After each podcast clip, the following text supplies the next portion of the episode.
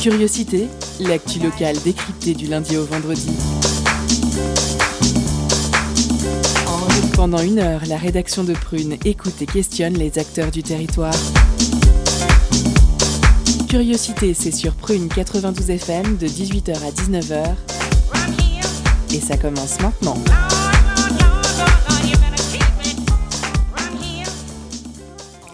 Bonjour à toutes et à tous, bienvenue dans Curiosité, votre quotidienne d'actu locale. Équipe très réduite aujourd'hui suite à l'annonce du confinement. Il nous faut quelques jours pour nous organiser, mais vos équipes habituelles reviennent très vite du lundi au vendredi de 18h à 19h. Aujourd'hui, nous vous proposons un format un peu hybride concocté avec les moyens du bord. Le vendredi, habituellement, dans Curiosité, c'est le jour de la culture.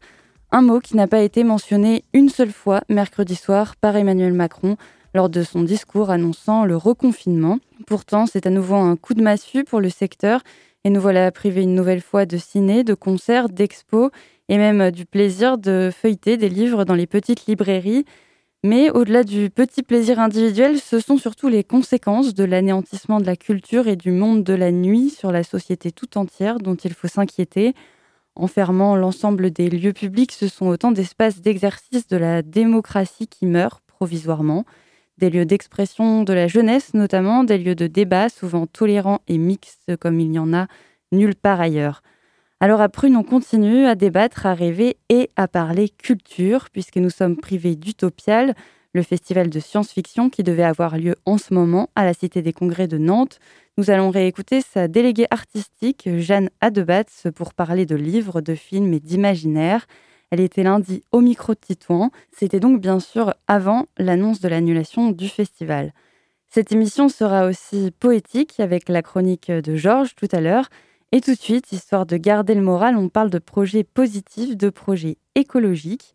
Marie est allée interviewer les fondateurs d'une marque de vêtements produits à partir de plastique récolté dans l'océan.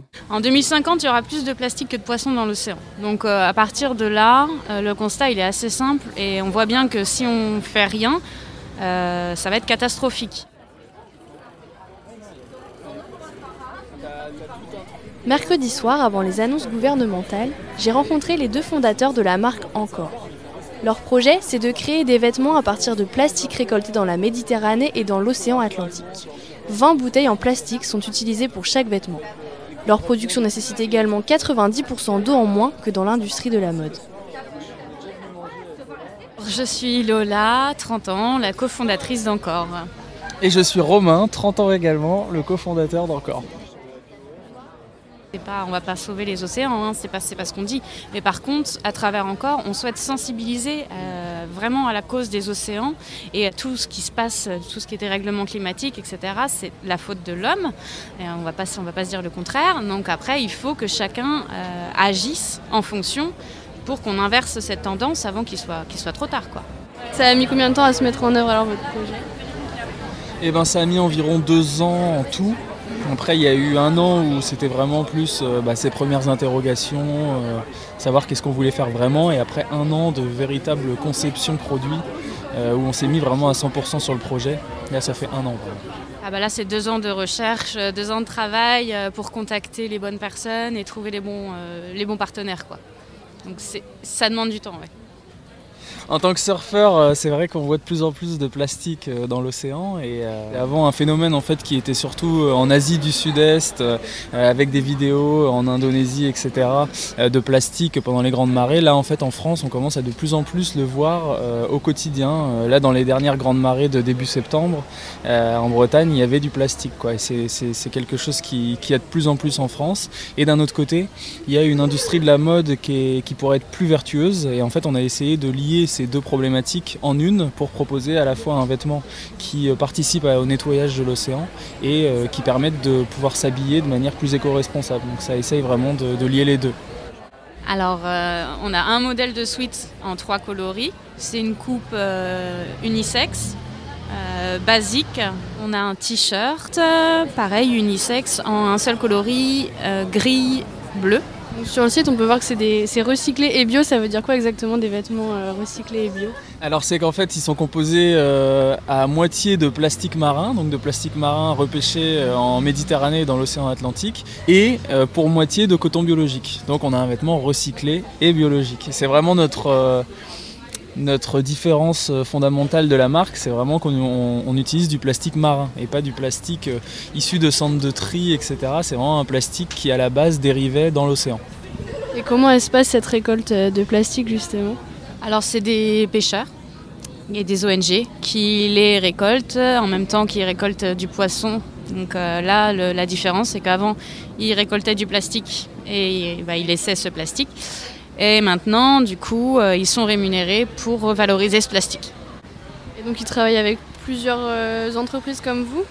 C'est ça, en fait, on est membre de la Sequal Initiative et euh, ça nous donne accès à un réseau de personnes qui travaillent dans ce domaine. Vous dites aussi que c'est du circuit court, est-ce que vous pouvez m'en parler? En fait, on dit que tout est réalisé dans un rayon de moins de 1000 km. À Nantes, on fait le patronage. Après, on a un atelier qui est au nord du Portugal qui réalise nos vêtements. Et le recyclage du plastique se fait en Espagne, pas loin de Barcelone.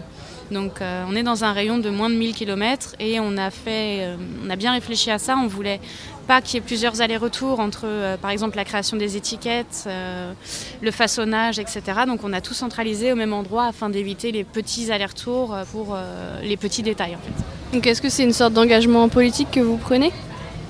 Bah, moi je dirais oui. Oui, quelque part oui. Après nous, dans notre mode de consommation personnel, on fait des modifications aussi, ça fait un bout de temps. C'est aussi ça qui nous a amené à réfléchir à créer quelque chose, une initiative, euh, c'est-à-dire la fin euh, au maximum du plastique à usage unique, euh, au maximum du recyclé.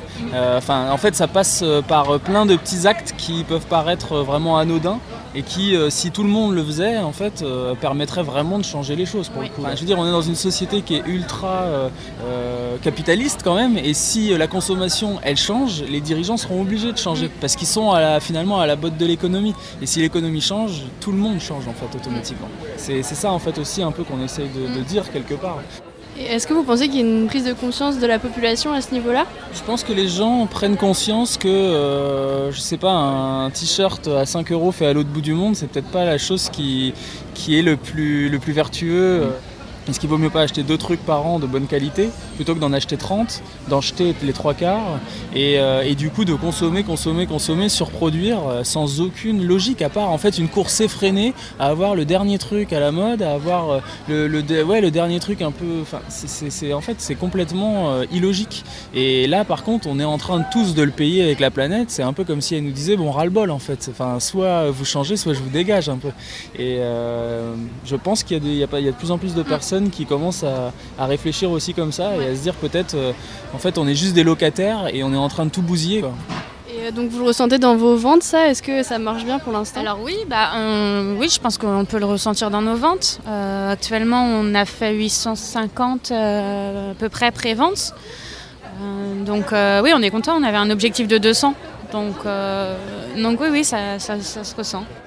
Le principe, ce sera vraiment en fait à chaque nouveau produit, on va le proposer en pré-vente pendant, je sais pas, une durée de 2-3 mois. Et les consommateurs, ils auront le choix de l'acheter pendant ces 2-3 mois. On produit à la demande. Et donc, du coup, s'il y a bah, par exemple là 850 vêtements demandés, on va en produire peut-être 900 et c'est tout. Et du coup, on n'aura pas produit pour rien. Je sais pas, des fois, il y a des marques qui brûlent les vêtements. On est quand même, c'est de la folie. Il y a plein de gens qui n'arrivent pas à s'habiller, qui n'ont pas l'argent pour s'habiller. Et à côté de ça, ils crament euh, des, des vêtements par millions. Et nous, non, en fait, on produit juste ce qu'il faut un super prochain palier. Si on atteint les 1000 préventes, on va proposer aux, contributeurs euh, de créer le prochain vêtement, euh, prochaine pièce ou produit encore avec eux, en concertation. Donc euh, ça, c'est notre prochain, prochain objectif en fait. Alors idéalement, on aimerait bien avoir un, local, ce qu'il nous faudra pour les, pour faire les envois de colis, etc. dont on va se charger nous-mêmes. Donc, euh, et puis après, on, verra ce que l'avenir nous réserve. Si on peut se développer assez rapidement, euh, ça serait chouette. Ouais. Donc ça vous demande quand même beaucoup d'énergie au final de travailler là-dedans. C'est vraiment euh, vous engager quoi. Ah oui, ça nous demande énormément d'énergie. On est très fatigué. on est très fatigué et c'est vrai qu'une campagne, ça dure 30, la nôtre dure 38 jours. Il nous reste 10 jours. Euh, moi j'ai l'impression que ça fait trois mois. voilà. Non, ça prend beaucoup de temps. Il faut être préparé, mais en fait il faut bien avoir tout pensé en amont et pas se retrouver sous l'eau, même si des fois on est un peu sous l'eau, mais il faut avoir tout anticipé. C'est pour ça que c'est un avantage d'être deux aussi, parce qu'on peut se partager les tâches. Quoi. Euh, là, euh, on sait que le 5, euh, donc la, fin de la campagne, c'est le 5 novembre, mais le 5 novembre, c'est pas fini, il faut continuer, on a d'autres choses à faire. Donc, il faut mettre en place le e-shop. On est en même temps là, on est en train de le mettre en place. Donc non, ça s'arrête pas à la fin de la campagne, ça continue et c'est tant mieux, c'est chouette. Mais même ça va si, être un petit peu moins chargé quand même peut-être pendant au moins quelques semaines après la campagne. Quoi. Après, ça dépend des, de l'enthousiasme autour du projet, s'il continue ou pas après la campagne autant. Ça, on ne sait pas, mais c'est ça qui est cool aussi finalement, c'est de ne pas savoir trop euh, de quoi demain est fait et c'est mm. toujours un peu euh, intéressant. ça. Euh, dans l'idéal, on pourrait peut-être faire un lancement de produit courant mars peut-être 2021, mm. quelque chose comme ça, mm. si tout se passe bien. Si tout se passe bien. Si le Covid nous le permet, ça c'est aussi une autre une autre variable sur laquelle on n'a aucune, euh, aucune prise. Quoi. Mais d'ailleurs, le Covid, il a impacté un peu votre euh, travail? Il a impacté le lancement de la campagne déjà, parce qu'à la base, le lancement de la campagne, il devait être fait vers avril-mai. Et du coup, on l'a décalé à septembre parce que en fait, en plein été, euh, c'était un peu compliqué de. Enfin, généralement en été, en fait, le rythme, les campagnes marchent un petit peu moins bien sur Ulule. Et puis, on n'était pas du tout sûr, encore une fois, avec le Covid, reconfinement, déconfinement et tout. Donc, du coup, on a décidé de décaler en septembre, ce qui fait quand même déjà 4 euh, mois quasiment de décalage. Mais en fait, ça nous a permis aussi de bah, de comment dire, prendre un peu de recul et essayer de voir si tout était bien calé. Et en fait, on se rend compte qu'on a toujours oublié des choses et que finalement, bah, si on s'écoutait, on lancerait le projet dans deux ans parce qu'en fait, il y a toujours des choses à, à, changer, à modifier. Et puis au bout d'un moment, il faut se lancer quand même en fait. C'est quand même dingue de créer son entreprise en pleine période euh, comme ça, Covid. On n'arrête pas de parler de fermeture d'entreprise euh, et, d'un autre côté, bah, en fait, on est, on est une génération, on n'est on n'est pas né là-dedans, mais on se prend ça en fait en pleine face. Euh, il y a plein de jeunes qui n'ont pas de boulot et tout, et du coup, bah, en fait, on est obligé de, on est obligé en fait de continuer, on est obligé de composer avec, je crois, hein, tous hein, à, nos âges, quoi, que ce soit 18, 20, 30, et, en fait, bah, on fait comme ça et on va être une génération, je sais pas, warrior, quoi parce qu'en fait on se sera pris mm. tous les trucs euh, sur la tronche. et euh, en plus enfin bon bref c'est des difficultés en plus mais finalement voilà on s'adapte. On s'adapte. Mm. c'est la génération de l'adaptation. Bah, merci d'avoir répondu à mes questions. Merci, beaucoup. Ulule, c'est le site de financement participatif qu'utilisent Lola et Romain pour les préventes des vêtements. À l'heure actuelle, encore c'est 888 préventes, 536 contributeurs et 744 messages de soutien sur le site internet. Les fondateurs espèrent donc lancer la prochaine campagne aux alentours de mars 2021. Merci Marie pour cette interview. Vous êtes euh, toujours sur Prune dans Curiosité. On revient tout de suite, le temps d'écouter le très beau titre Rio Taparos de Fabiano do Nascimento.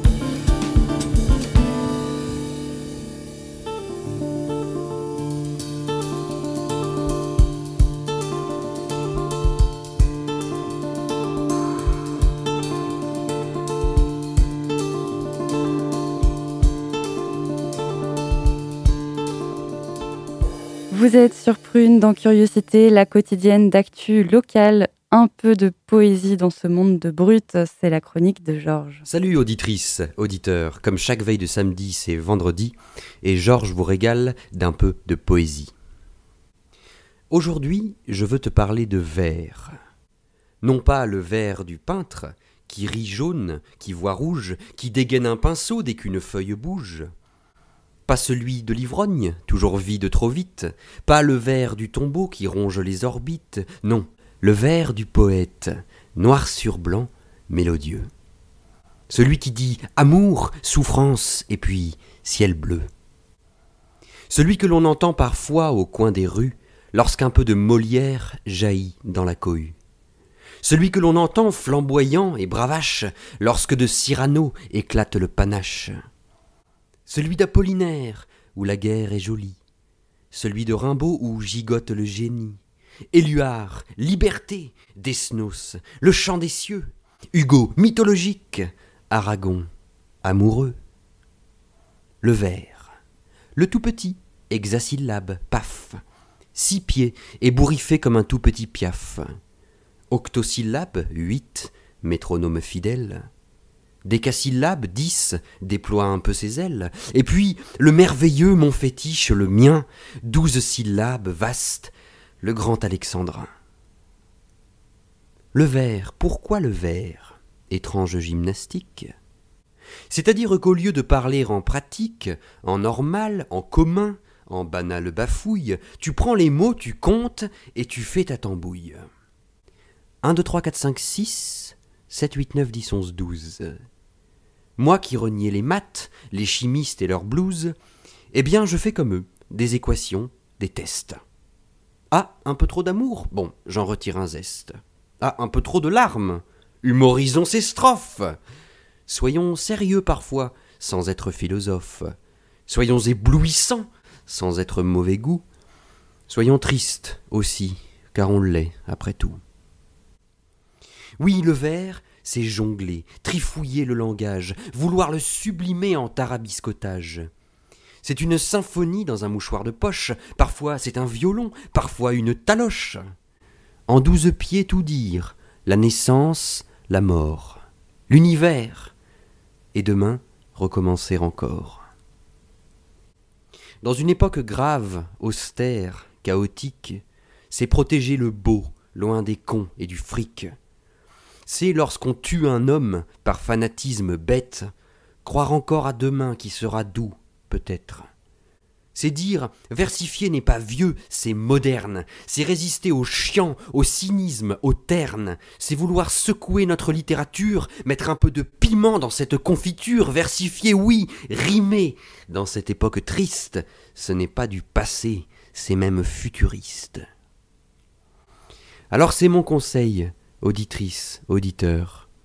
Prends ta feuille, un stylo ou ton ordinateur et joue, crée du soleil quand l'horizon se bouche.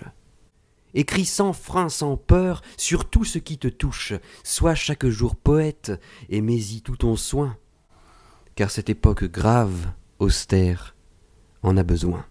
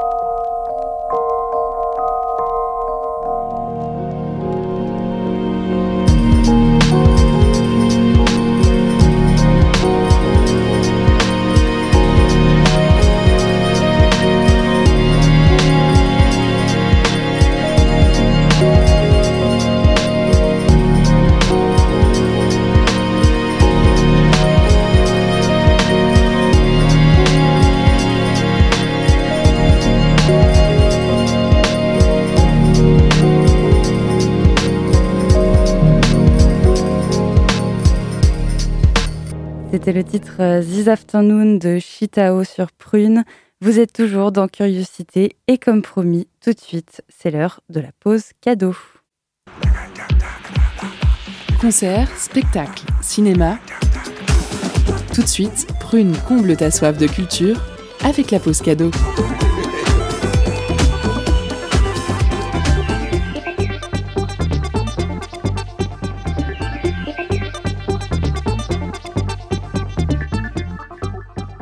Et aujourd'hui, Prune vous offre l'album John Yancey de Ilaji, sorti sur le label Jakarta Records en 2018, lorsque le rappeur a eu 32 ans.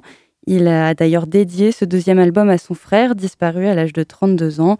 Les sonorités du hip-hop californien se font entendre avec une production entièrement confiée à Calvin Valentine, pour tenter de gagner votre vinyle de Ilaji, envoyez-nous vite vinyle par message sur Instagram. Et on vous laisse en musique avec DTW de Ilaji.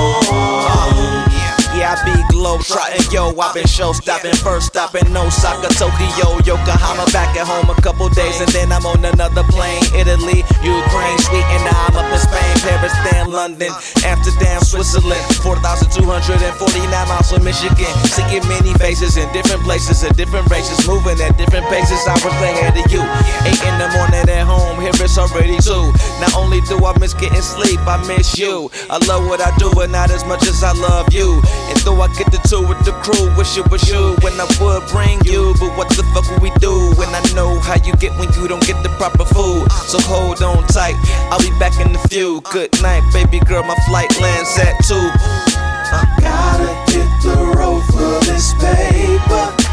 I'll be gone. We'll catch up a couple weeks later. I have my phone. If I miss your call, hit you later.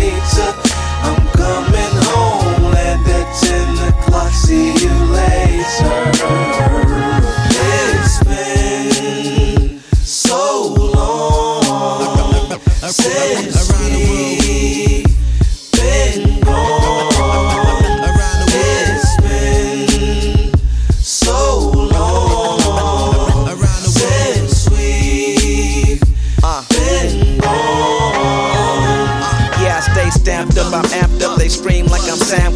next place I'm going, South Africa. I'm backing up my talk with some actual experience. I'm international, so don't be asking if I'm serious. The ambassador, don't believe me, you can laugh it up or look it up. No time in my schedule, off days I end up booking up. They throwing pussy, gotta focus, I don't wanna fuck it up. I just gotta suck it up. Demon trying to use temptation, get my uppercut. Got my blinders on, like what's a slut? Don't wanna risk getting the disease just to bust a nut. I just wanna stack hella green and invest in whatever gon' make me more money.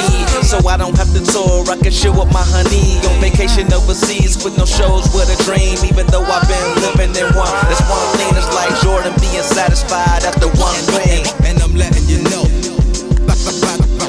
Reach, my,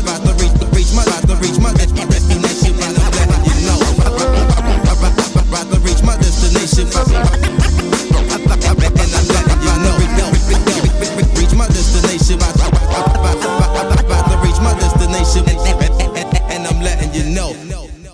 Curiosité sur Prune 92 FM, équipe réduite exceptionnellement, mais vous pourrez normalement retrouver toute l'équipe la semaine prochaine.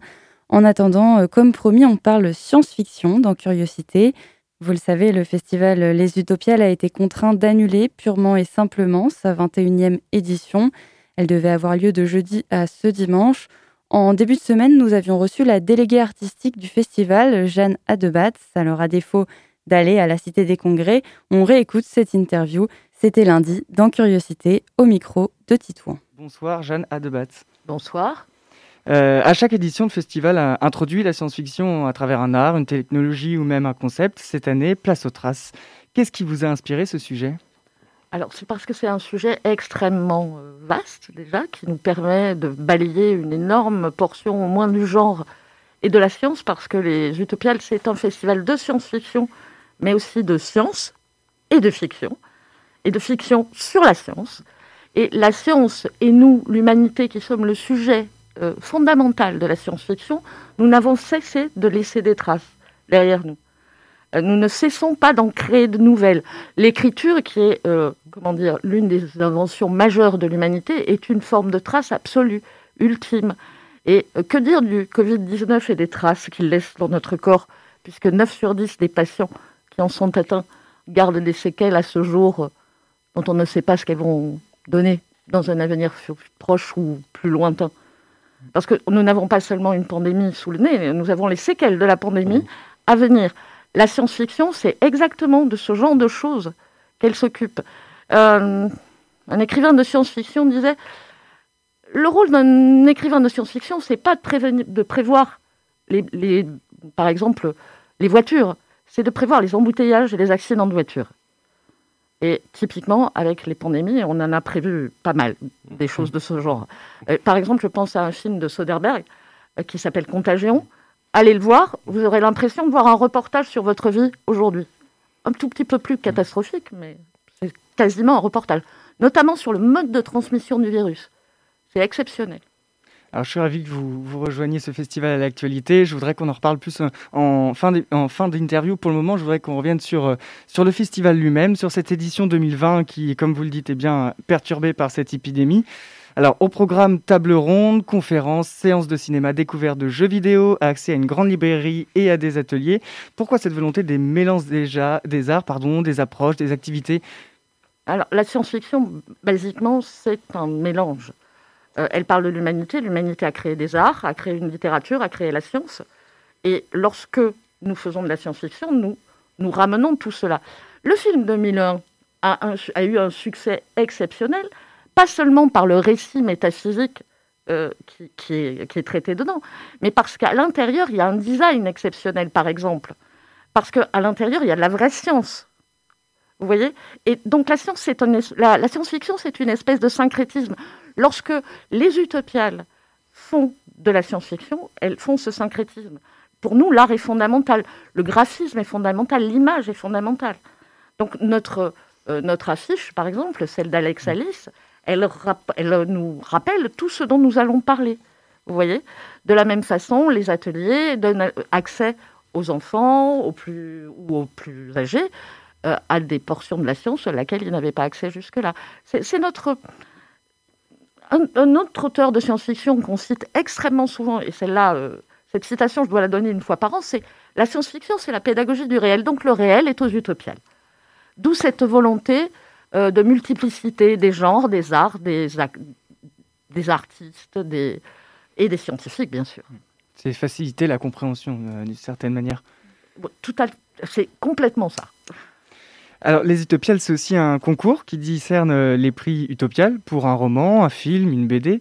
Cette année, pour euh, le prix littéraire, je voudrais insister sur le prix littéraire, le concours exige euh, des œuvres de littérature de l'imaginaire, avec des œuvres telles que Les machines fantômes d'Olivier Paquet ou encore Chien de guerre d'Adrien Tchaïkovski, pardon pour la prononciation.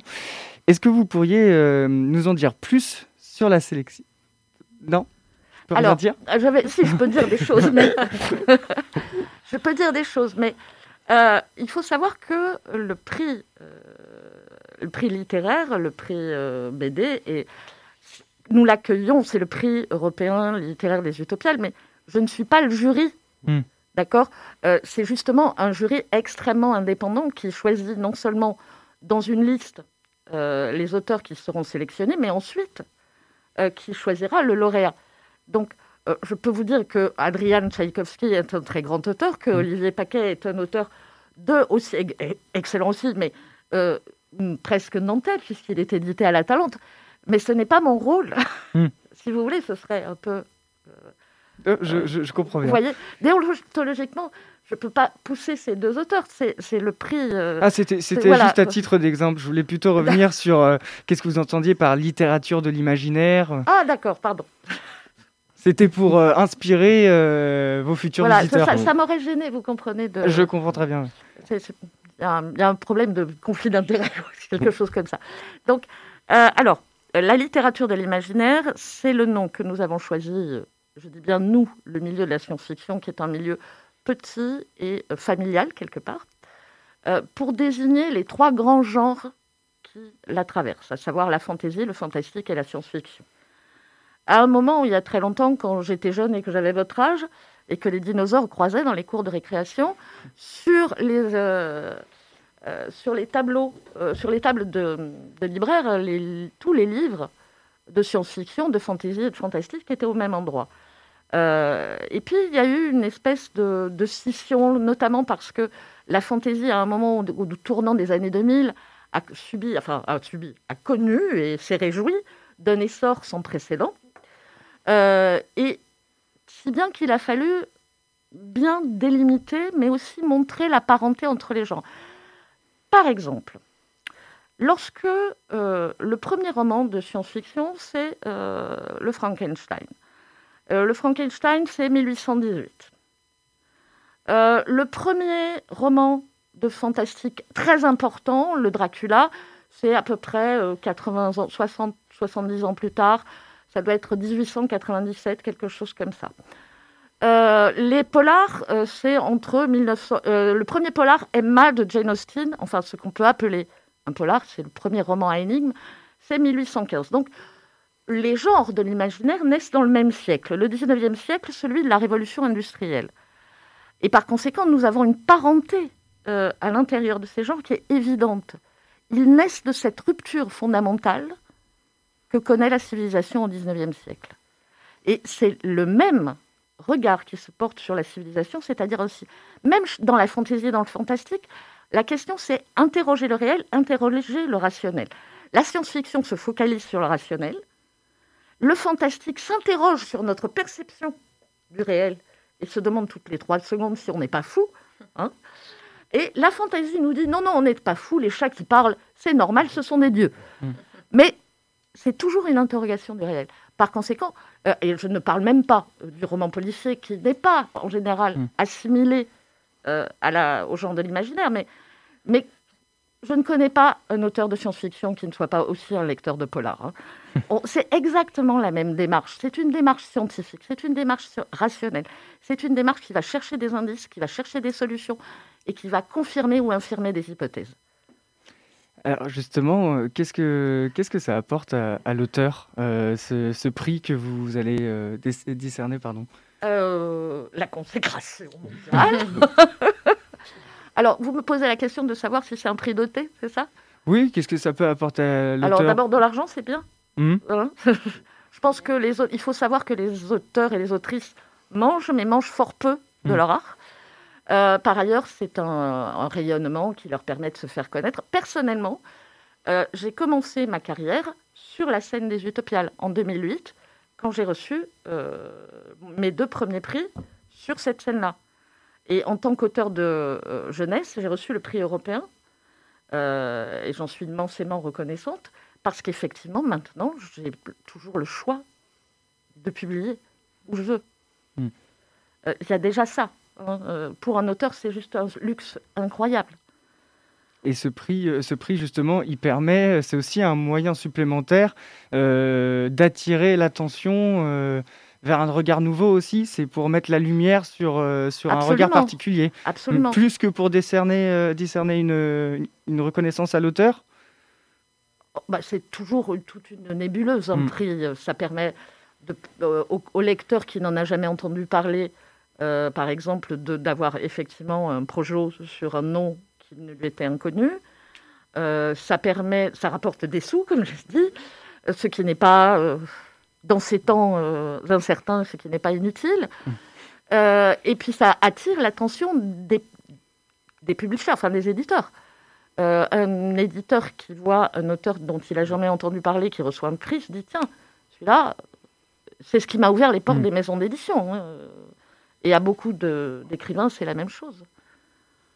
Alors, durant ce, ce festival, euh, vous avez de nombreux pôles, dont celui qui a retenu mon attention, le pôle asiatique.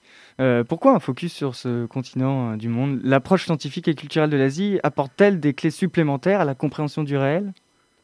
Alors, euh, sûrement, forcément, puisqu'il faut comprendre. Nous sommes un pays très euh, autocentré, on va dire. hein. Et, euh, je parle, quand je dis le pays, je parle de l'Europe. hein. Mm. Et déjà, on a du mal à savoir ce qui se passe en dehors de nos frontières, ouais. que ce soit en Allemagne ou en Espagne. Alors, effectivement, nous avons un pôle asiatique, nous avons des, très souvent aux Utopiales des invités chinois, euh, des invités japonais, des invités taïwanais. L'Asie est un continent euh, absolument qui était déjà civilisé quand nous, on avait des huttes euh, debout et que Rome n'était qu'un soupir dans la pensée d'un berger. Euh, la Chine avait des universités quand nous ne savions pas lire. Donc, nous avons tout à apprendre, euh, énormément en tout cas à apprendre de l'Asie, bien sûr. Et sans compter que, comment dire, voir l'univers, ça commence dans les livres Mhm. ou dans les films.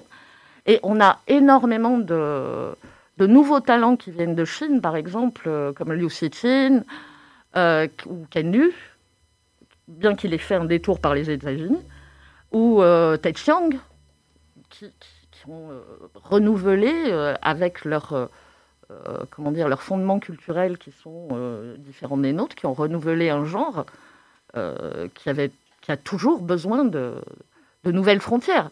Les- la la science-fiction, c'est la littérature de la frontière. C'est, dans Star Trek. Espace, frontière de l'infini, au voyage de notre vaisseau spatial. Et on va au-delà, en espérant ne pas être colonialiste. Au passage. Mais ça, c'était pas le cas dans les années 40, il faut, faut être clair. Mais là, on, on change quand même. Voilà.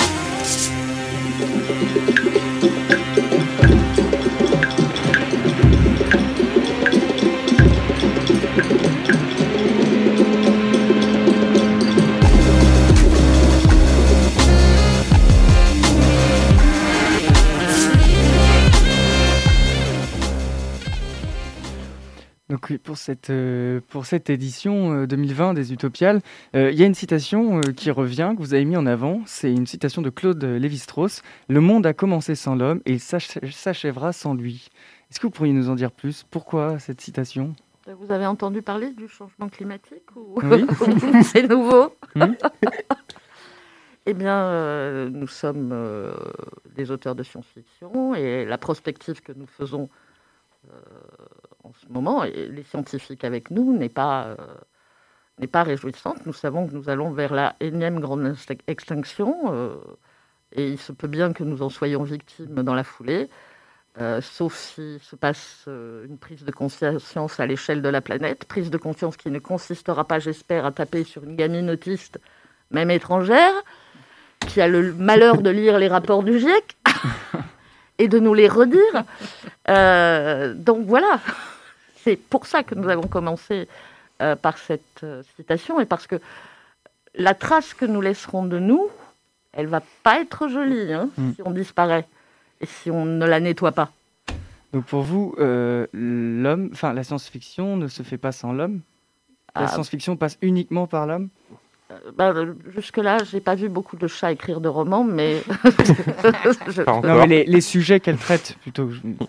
Ah, alors, il y a très peu de romans qui traitent euh, d'autre chose que de ce qu'est l'humanité dans la science-fiction. Euh, j'ai pas l'impression d'en avoir lu. Je dis peut-être des bêtises. hein, Je ne suis pas, euh, je ne suis pas Mm. universitaire et je ne peux pas faire de longues conférences là-dessus.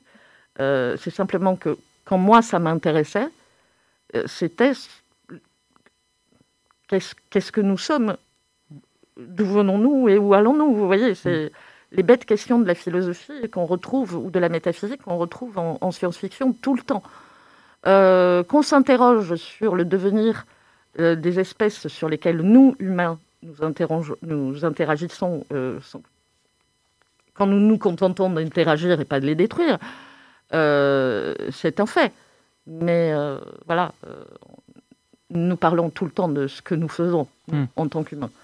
Et quelles sont les conséquences désastreuses ou merveilleuses de ce que nous faisons. Que moi, j'ai interprété aussi la science-fiction euh, d'un point de vue purement euh, naturel, c'est pas le bon mot, mais euh, par exemple par, par son rapport à la physique, à la chimie, aux événements qui sont extérieurs, qui ne dépendent pas de l'homme. C'était aussi cette dimension-là. Certes, mais on traite le rapport de l'humain avec cette- ce savoir dont vous parlez. Qu'est-ce que nous en faisons? Hmm. Quel est le résultat de notre connaissance? Euh, Science sans conscience, euh, là, on la connaît par cœur, celle-là. Euh, le fait, effectivement, les objets de la science existent en dehors de l'humain, forcément. Hein, un trou noir se passe très très bien de savoir qu'il y a une petite espèce de primate dégénéré sur une planète lointaine, que d'ailleurs il verra jamais. voilà, s'en fout, c'est clair. Euh, maintenant, le fait d'observer le trou noir, c'est un fait de l'humanité. Le Mm. fait de s'interroger sur ce qu'il y a à l'intérieur ou au-delà, c'est une question de l'humanité. Mon chat s'en fout, hein. je vous le jure. non, euh, c'est vraiment. euh, on peut tout à fait dire le monde existe en dehors de nous, c'est vrai, mais il se trouve que l'observateur, c'est nous. Mm. C'est tout le problème de Copernic, hein, on, on- on s'y retrouve. Euh, donc le- la science-fiction rend compte de ces observations. Dans votre communication, euh, vous décrivez la science-fiction comme un puissant outil pédagogique d'exploration du réel. Euh, je me demande alors en quoi la science-fiction, qui, reste davantage, euh, qui relate davantage de l'imaginaire, peut-elle compléter les démarches scientifiques basées sur l'expérience du, réel? Quel lien on peut faire entre le réel et la fiction et en quoi ils sont complémentaires? La fiction a exactement la même fonction que le mythe ou que le conte. Elle explique de façon imagée, de façon comme une parabole, ce que les gens vivent, ou l'origine de ce que les gens vivent. Si vous prenez le mythe, c'est l'origine du monde en particulier. Si vous prenez le conte, ce que le conte vous raconte, c'est des leçons, comme euh, ne sors pas la nuit dans les bois et ne parle pas aux inconnus. Hein, petit chaperon rouge, c'est- dangereux. Euh, bon, la science-fiction est rarement aussi condescendante que le conte. Mais Mais il y a des moments où il faut un petit peu de condescendance pour aider à la survie des autres. Euh, ce qu'elle raconte, c'est ce que nous vivons là. Et elle nous permet, elle nous donne, euh, en, mettant l'accent sur certains états de l'être, de la science, de la société, la science-fiction permet de comprendre ce que nous vivons euh, quotidiennement. typiquement, un des, un, des comment dire, tours, des tricheries de la science-fiction, c'est de renverser une situation. Euh, au début des années 50-60, euh, on a vu beaucoup fleurir des histoires de renversement euh, du patriarcat. En fait, le monde était matriarcal. Et quel, était le but de l'opération? De faire prendre conscience de l'oppression que majoritairement les hommes faisaient subir aux femmes en leur montrant ce qu'ils subiraient s'ils étaient à leur place. Ça, c'est typiquement ce que fait la science-fiction. Elle renverse la situation pour donner un coup de projecteur. il y a d'autres situations qui peuvent être montrées, mais il y a un, autre, hum, un directeur de collection euh, qui doit partir à la retraite bientôt, Denis Guillot, euh, qui s'occupe d'une collection jeunesse qui s'appelle Soon. Et dans Soon, l'idée, c'est de montrer aux enfants comment le monde fonctionne en poussant simplement le, potard à droite. Hmm. Pousser une situation à sa logique ultime. Vous voyez? Hmm. Et c'est comme ça que la science-fiction fonctionne, en, montrant des situations euh, de façon métaphorique, de façon parfois métaphysique, mais de, les rendre intelligibles. Hmm. L'art ne fait pas autre chose. Est-ce que vous, bah, justement, je vous pose la question, est-ce que vous ne pensez pas qu'aujourd'hui, la science-fiction est plus prise pour son aspect spectaculaire, euh, détente, on va au cinéma, on va voir un bon film de science-fiction, plutôt que pour la dimension euh, réflexion que vous mettez en avant, que, que, je, que je, suis tout à, tout à fait d'accord avec vous, mais malheureusement, j'ai l'impression plus que la science-fiction sert plus à détendre qu'à euh, qu'à inviter à la réflexion. Alors. Je vais peut-être vous agacer en disant ça. je le sens. Oui, mais pas de la façon dont vous pensez il ne faut pas dire du mal du, divertissement. Hmm. Le divertissement, euh, l'action, euh, personnellement, euh, à 13 ans, quand j'ai vu Star Wars pour la première fois, écoutez, ça a été un éblouissement, ça a été mon entrée dans la science-fiction. Il n'y a pas une seconde de ce film qui est crédible d'un point de vue scientifique. pas, une seconde. Peut-être à un moment, ils appuient sur un interrupteur et on a une vague idée de ce qu'est l'électricité, mais ça ne doit pas aller au-delà. Mais ça a été l'éblouissement de l'espace. Pour la première fois, je le voyais de façon crédible. Et puis, le plaisir, c'est pas le mal. Enfin, c'est. Effectivement, il y a une fonction pédagogique dans la science-fiction, mais avait que ça, euh, autant prendre un bon livre de vulgarisation scientifique et aller se coucher avec son chocolat madeleine. Hein moi, je préfère prendre une bière avec les copains et regarder, je euh, je sais pas moi, euh, l'invasion de la moussaka géante. Hein c'est quand même vachement plus fun. Et c'est pour ça qu'on a tout ça aux utopiales. Parce que l'émerveillement, euh, euh, ça doit être aussi gratuit. Ça doit, on ne doit pas être perpétuellement en train de faire la leçon aux gens. Hmm. Euh, c'est en plus. La leçon, elle est, c'est du luxe en plus. Voilà. Mais si le plaisir précède pas la leçon, c'est pas la peine. Moi, je suis une artiste. Je suis pas. Enfin, je suis un prof aussi, mais quand j'écris, je suis une artiste. Donc, je, je fais pas un cours, quoi. Enfin, j'espère. Non, ne vous inquiétez pas. Euh, en parlant de traces, aujourd'hui, et d'autant plus depuis le début de l'épidémie, la, remise en question de la parole scientifique s'accroît. Pensez-vous que la science-fiction puisse incarner une forme de vulgarisation scientifique plus accessible au grand public? Est-ce qu'elle a un, rôle euh, d'intermédiaire? Une partie de la science-fiction a sûrement euh, ce rôle-là. D'ailleurs, on vient de parler de celle qui ne l'a pas. Mm. Euh, Star Wars n'a pas le rôle de, la crédibilité scientifique. Euh, mais comment dire? En fait, on est tous responsables, mais tous. Même, euh, je sais pas, un, écrivain de blanche, enfin de littérature générale, on est tous responsables de la façon de considérer la science. Ce qui s'est passé cette année, à ce propos, c'est euh, la preuve par A plus B que les gens continuent à croire à la magie. Mm. On est toujours dans une pensée non rationnelle. Un tel professeur, que je ne nommerai pas, plaît, il a donc la, la, vraie, euh, la vérité, la vraie vérité avec un vrai. Mais ça n'existe pas en science, ça. Euh, la science, c'est, il y a une hypothèse que tel truc fonctionne de telle manière. Et je vais la tester jusqu'à ce que je sois à peu près sûr que, effectivement, à chaque fois, ce truc va fonctionner comme ça. La même cause doit produire les mêmes effets. Et tant que je ne l'ai pas testé assez, je n'affirme pas. Ça reste une hypothèse. Voilà, ça reste une hypothèse, ça n'est pas une théorie. Et les gens ne savent pas ce que ça veut dire, le mot théorie. Une mm. théorie, c'est une hypothèse qui n'a pas été affirmée jusque-là. Que, euh, tant qu'on ne prouve pas que la Terre n'est pas plate, et on l'a prouvé dès Anaximandre au, aux alentours du 3e ou 4e siècle avant Jésus-Christ, hein, tout le monde est d'accord là-dessus, j'espère, et on l'a prouvé dès ce moment-là, euh, tant qu'on n'a pas prouvé, on ne peut pas l'affirmer. Ce n'est pas une théorie, c'est une hypothèse. Je pense que la Terre est plate parce que lorsque j'envoie ma balle, elle roule droit. C'est à peu près ça le, raisonnement. Hein. C'est très proche de la philosophie des sciences qui se pose la question de mais savoir... Mais ce sont les mêmes mm. qui ont inventé la physique et la mm. philosophie. C'est l'école de Millet. Mm. Hein c'est le jour où des philosophes se sont dit, mais qu'est-ce qui se passe quand les dieux sont en vacances? Est-ce qu'il y a un service automatique? Hein quand, euh, euh, quand Phébus va baiser ses copines, hein, qui c'est qui conduit le char du soleil? Hein Quand, euh, je ne sais pas moi, quand Jupiter trompe sa femme, qui c'est qui tient le, foudre Quand. Euh, comment il s'appelle celui-là? Celui. Euh, Poséidon. Oui. Euh, quand Poséidon va bouder au fond de l'océan, qui c'est qui fait la marée? Comment est-ce que ça se passe? Quel est le système automatique? Et ça, c'est tout le fondement de l'école de Millet. Mm. Et il faut être clair, c'est pas très loin de la science-fiction, les mm. réponses qu'il donne à l'époque. Mm. Parce que je pense à Anaximandre.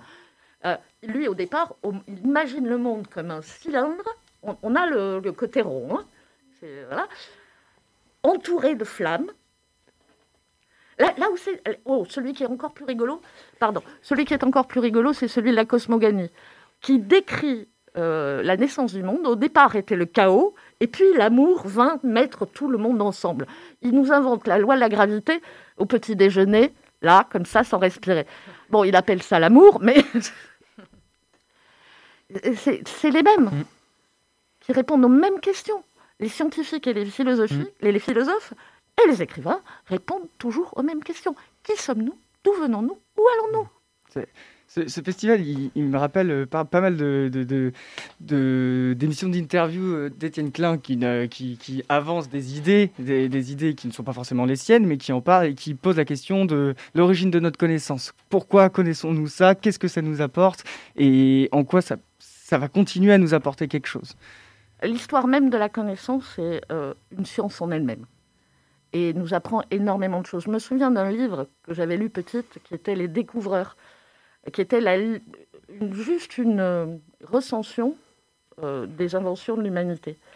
Et là, je me suis dit, mais pourquoi j'ai pas appris ça à l'école? Pourquoi j'ai juste appris qu'on avait Denis Papin à la vapeur, etc. Pourquoi on ne me l'a pas relié directement à l'effet que ça avait sur le monde? Parce que dès qu'une connaissance apparaît, elle va avoir un effet ou pas. Euh, un truc tout bête, le portable. Ce n'est pas une connaissance en soi, c'est le résultat d'une connaissance. Je suis née à une époque où les téléphones avaient des fils. Vous n'imaginez pas, euh, vraiment, là, vous, deux là, notamment, voilà, euh, vous n'imaginez pas le changement de monde que ça a donné en moins de 20 ans. Et que moi, mm. j'ai vu. Euh, on ne raconte pas ça assez.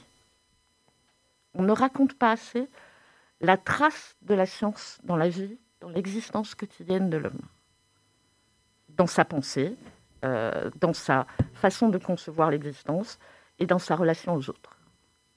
Merci Jeanne Adébat. Tous ces, toutes ces questions sont, passionnantes. Merci d'être venu en parler. On va des heures. Voilà, c'était donc une interview enregistrée lundi. Les utopiales n'auront pas lieu, vous le savez, mais ce n'est pas une raison pour arrêter de parler de livres et de science-fiction. D'ailleurs, vous pouvez dans la plupart des petites librairies indépendantes à Nantes continuer à commander et aller chercher des livres durant le confinement. Donc renseignez-vous et lisez. Curiosité, c'est fini pour aujourd'hui. On vous retrouve coûte que coûte lundi prochain. En attendant, on vous laisse avec le Planétarium Club à partir de 19h. Restez à l'écoute, nos programmes continuent et la playlist est fidèle au poste pour vous faire danser dans votre salon. Bon week-end sur Prune.